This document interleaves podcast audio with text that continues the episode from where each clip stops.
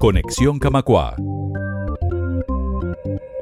Tus oídos en los mejores conciertos en vivo. En Sala Camacua. En el Conexión Camacua de hoy vamos a hacer la previa del show que se va a dar este sábado 24 de agosto a las 21 horas en la Sala Camacua. Van a tocar dos bandas, Excelentes Nadadores y Holocausto Vegetal. Javier Pérez es quien me acompaña hoy. Vamos a conversar un poquito con una de las integrantes de Excelentes Nadadores. Exactamente, Nacho. Eh, vamos a estar hablando con Karen Altí de Excelentes Nadadores para hacer la previa del show de este, de este fin de semana. Pero antes les proponemos escuchar una canción de ellos que se llama Autocirugía Cardiovascular.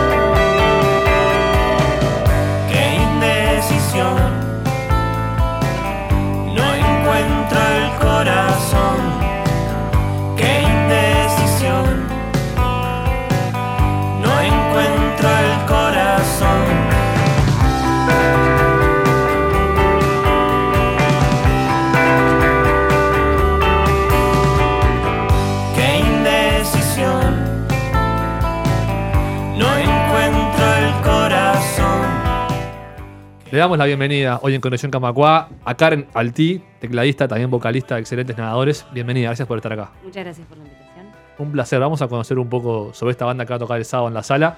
Y la primera pregunta para mí es si la- el nombre de la banda es literal. ¿Son excelentes nadadores? Eh, la verdad, creo que no. Excelentes no. O sea, ya es suerte que alguno capaz sepa nadar, pero excelentes no, no, no me atrevería a decir. Pero correctos, sí. O aceptables Eh, eh, nadadores. esperemos que no nos ahoguemos. Eh, al menos eso. Bien. Y tenés unas caravanas que tienen como un pez. No sé si tiene que ver algo, algo con el agua también. No sé, hoy fue conexión, no sé ni idea. Se digo así, pero no es que tengan un vínculo especial con el agua. ni- No, no, es como, bueno, pasó. Solo pasó. Bien. ¿Cuándo, cuándo surge Excelentes Nadadores? Bueno, Excelentes Nadadores, así en esta formación de banda, surge en 2015. Eh, en realidad, Leandro Dancilio, que es quien compone los temas, venía, eh, sacó un disco en 2014 y en principio como que la, propuesta fue empezar a eh, versionar esos temas y después empezamos a generar material ya directamente en este formato, ¿no? Eh, y en principio, o sea, siempre fuimos cuatro, antes había otro bajista y, después llegó eh, Hernán, que es el bajista actual, y bueno, así hemos estado desde 2017. Perfecto. Cuando, en el 2017 editan su primer disco, que se llama Excelentes Nadadores, y en este tiempo, en estos dos años, ya han producido nuevas canciones que ya han presentado y van a tocar también este sábado. Sí, exactamente. Eh, la idea es eh, poder en octubre eh, presentar un nuevo disco que salga, digamos. Y estamos ahí en ese proceso ahora como de mezcla, terminando de grabar las últimas cosas y empezando a mezclar. Eh, pero sí, en realidad estos temas ya los venimos tocando y, un poco el sábado la idea es eh, mezclar eh, cosas del disco anterior, cosas de este próximo disco e incluso quizás algunas cosas de ese disco de Lea que también lo llegamos a tocar. Bueno, así que hay un poco de, todas las etapas.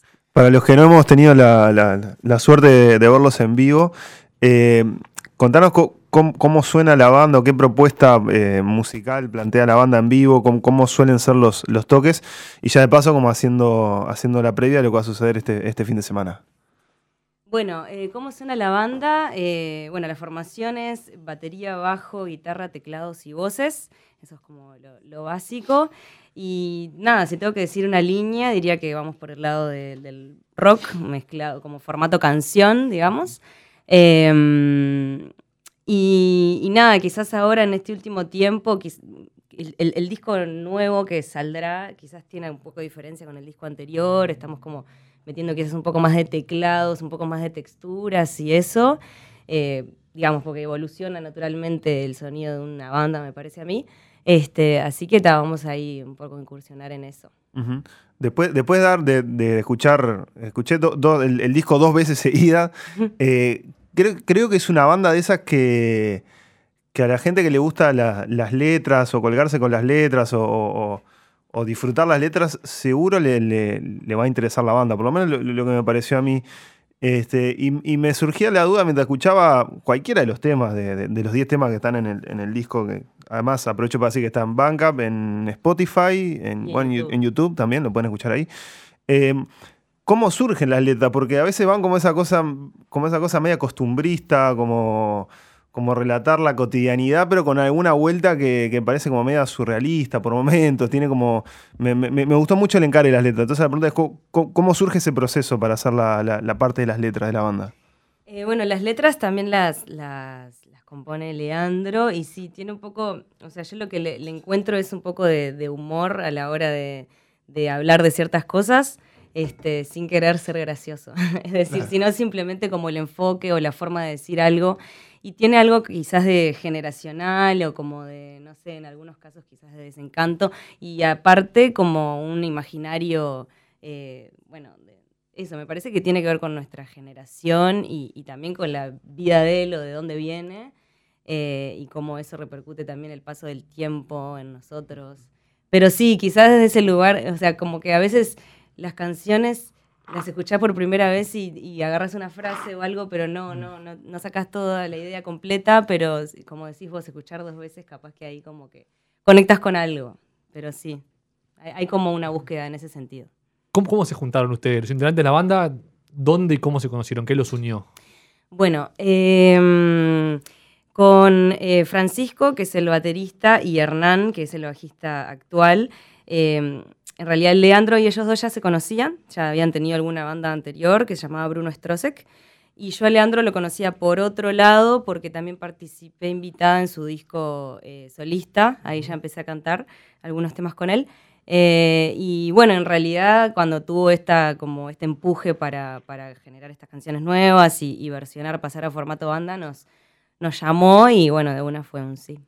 Y se, se sienten parte de la corriente indie, más allá de lo que signifique musicalmente, pero de la, de la, de la camada, si quiere, filosófica de la música indie.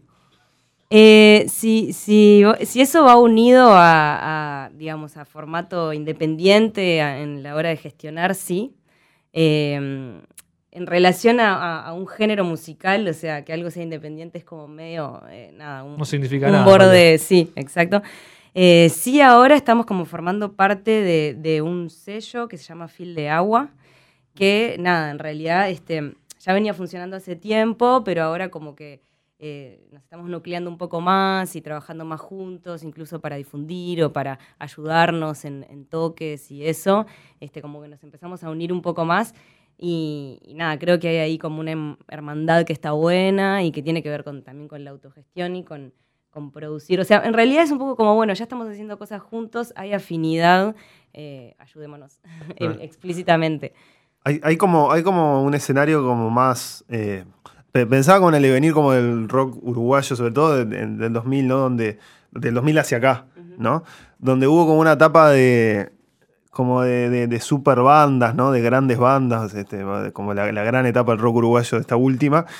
Pero ahora como que hay, por diferentes condiciones y situaciones, hasta me parece que del lado tecnológico, que es más fácil como grabar, este, o lo que sea, que, es como re difícil mantener una banda, como que hay pila de condiciones para, para poder tener una banda y para, para como moverse en la, en la escena indie, ¿no? Eh, ¿Cómo, cómo ven, ese, ese panorama y cómo ven, por ejemplo, eh, la posibilidad de poder tocar en, en- en lugares? ¿Hay, ¿Hay posibilidad, no hay posibilidad? Bueno, con respecto a la, a la primer parte, como la posibilidad que hay ahora de que cada uno eh, pueda grabar, producir, etcétera, me parece que está buenísimo.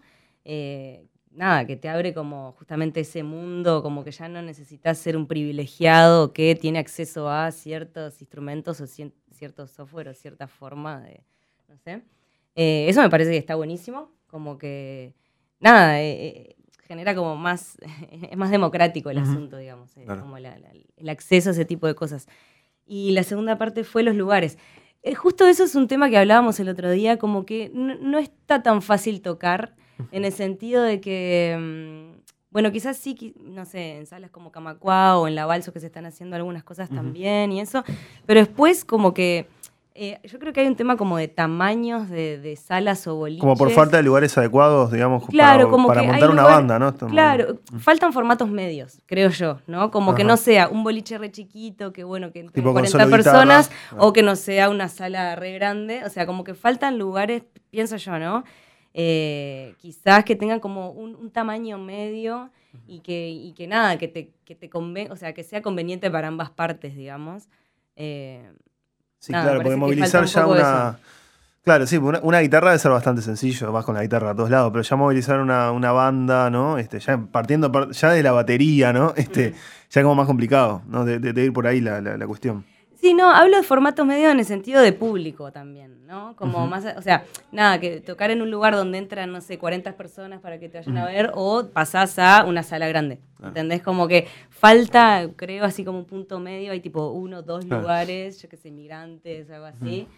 Pero después es como que o te la jugás y vas a haces una, Una sala apuesta, claro, o- una apuesta importante, ¿no? Claro, y que está, que está bueno también, porque te hace como ponerte las pilas, digamos, y que es la idea también como avanzar, ¿no? Pero nada, eso, creo que estaría buenísimo que, que se generaran más espacios. No sé, pienso en Buenos Aires, que hay como muchos de ese tipo de lugares. Claro. que- ¿Ustedes ya han tocado en la Camacuá? Tocamos, tocamos. ¿Cómo- cómo fue esa experiencia? ¿Les- les gustó? Horrible. No, no, muy bien, muy bien. Estuvo buenísimo. Fue hace tiempo, este, pero nada, también por eso volvimos, ¿no? Como que creo que la sala está, está muy bien, o sea, la, la sala es muy hermosa. eh, creo que tiene como algo así de sala de otra época, que, que Ujú. está muy bien. Y que, y que también como que la apuesta que empezó a hacer, este, me parece acertada, como la apertura a distintos formatos y distintos géneros que pasan por ahí, creo que está bueno. Eh, y, y nada, y ojalá que se sume la mayor cantidad de gente posible.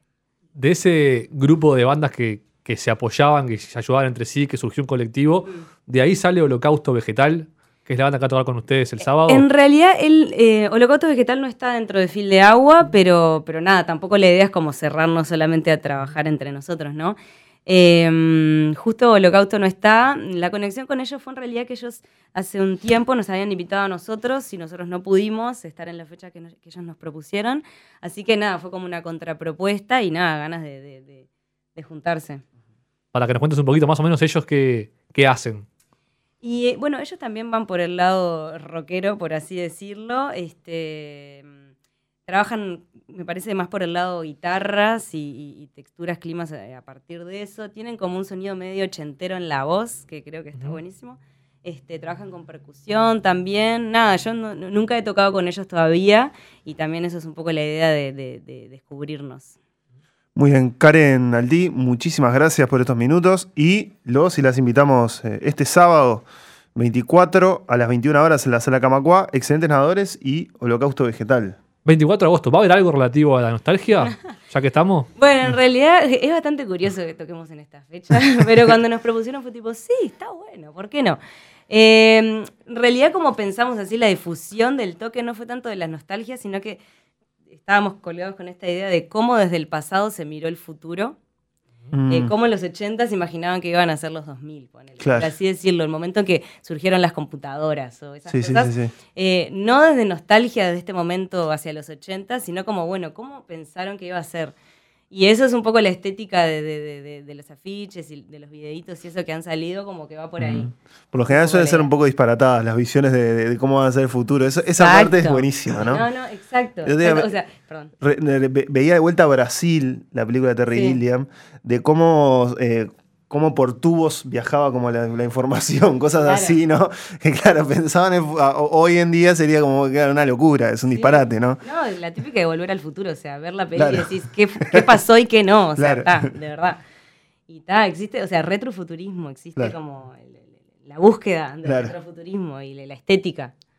Sí, sí, sí, va por ahí. Muy bien, interesante. De- el, el afiche tiene como un. que es una televisión, ¿no? Vieja, es como Sí, una, una sí, tele vieja. hay como cuatro distintos afiches con distintos objetos relacionados un poco a eso y también unos videitos que, que ta, eh, toman un poco imágenes, por ejemplo, publicidades de, de, no sé, de los 80, que todo era como increíble. Te ibas a comprar un auto y era como un auto eh, sí. cohete, no sé, era Claro. como impresionante. No, la rompían, la verdad, la rompían.